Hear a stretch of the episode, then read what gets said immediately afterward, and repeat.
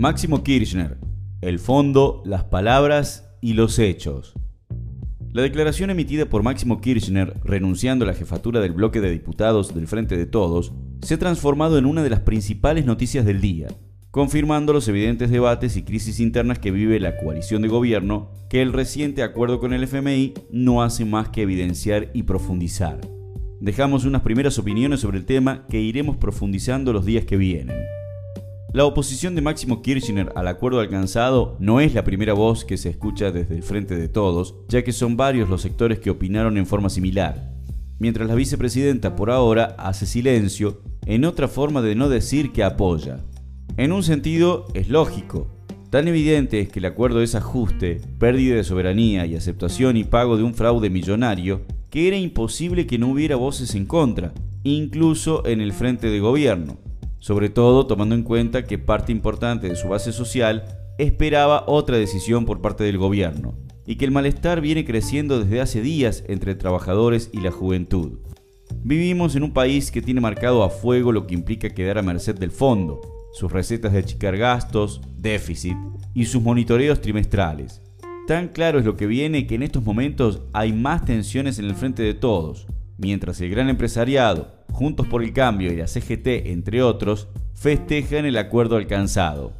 Sin embargo, no podemos perder de vista que la decisión de Máximo Kirchner es tan solo dejar la presidencia del bloque, no es dejar el gobierno de Alberto Fernández ni al bloque que lo representa, ni menos invitar a enfrentar el acuerdo. Decimos esto porque ante situaciones de extrema gravedad, lo coherente es tomar decisiones profundas y no simbólicas o leves gestos para contener bases críticas y molestas con el curso del gobierno.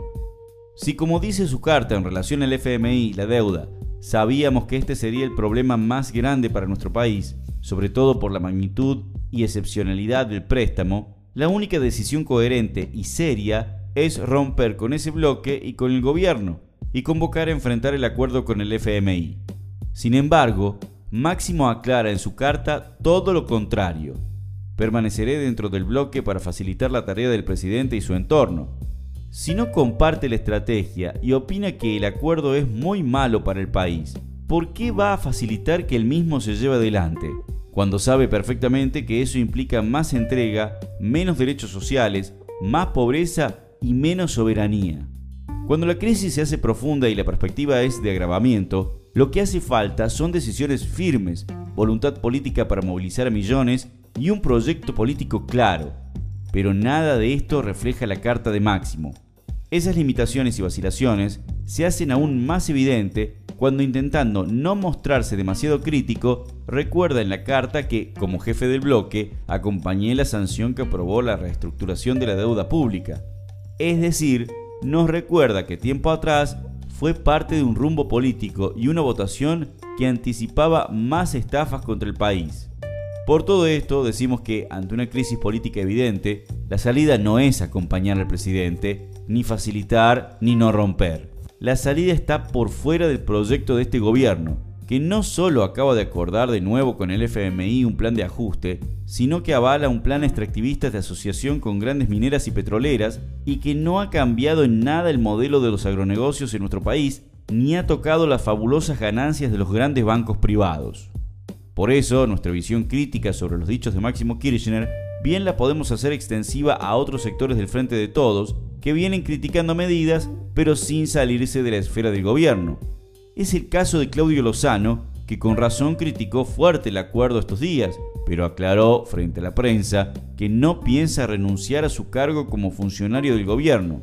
O al Frente Patria Grande, que también hace tibias críticas, mientras en el Congreso vino acompañando todas las medidas de ajuste del gobierno bajo la tesis de estar dando una lucha desde adentro, cuando hoy salta a la vista que un frente de gobierno comandado por el PJ es imposible de cambiar dada su matriz de clase notoriamente inmodificable.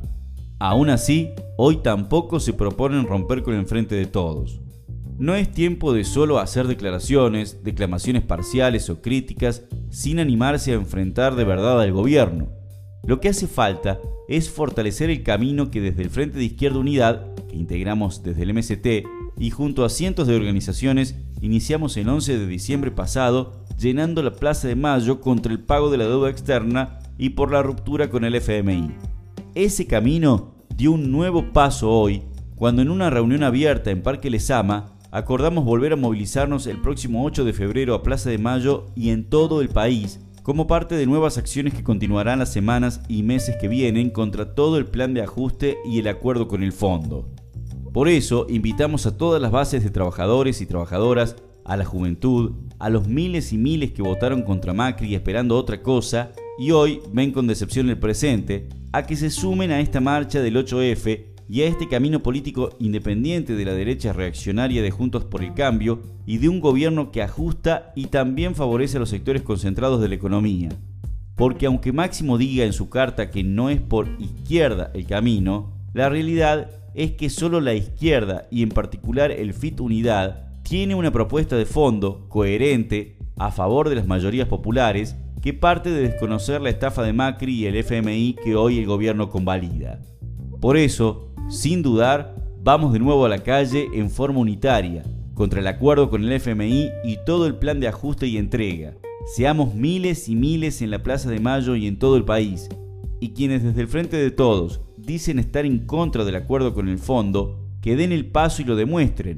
Enfrenten el gobierno, rompan, salgan a la calle y convoquen a derrotar el plan de ajuste, porque las palabras no alcanzan.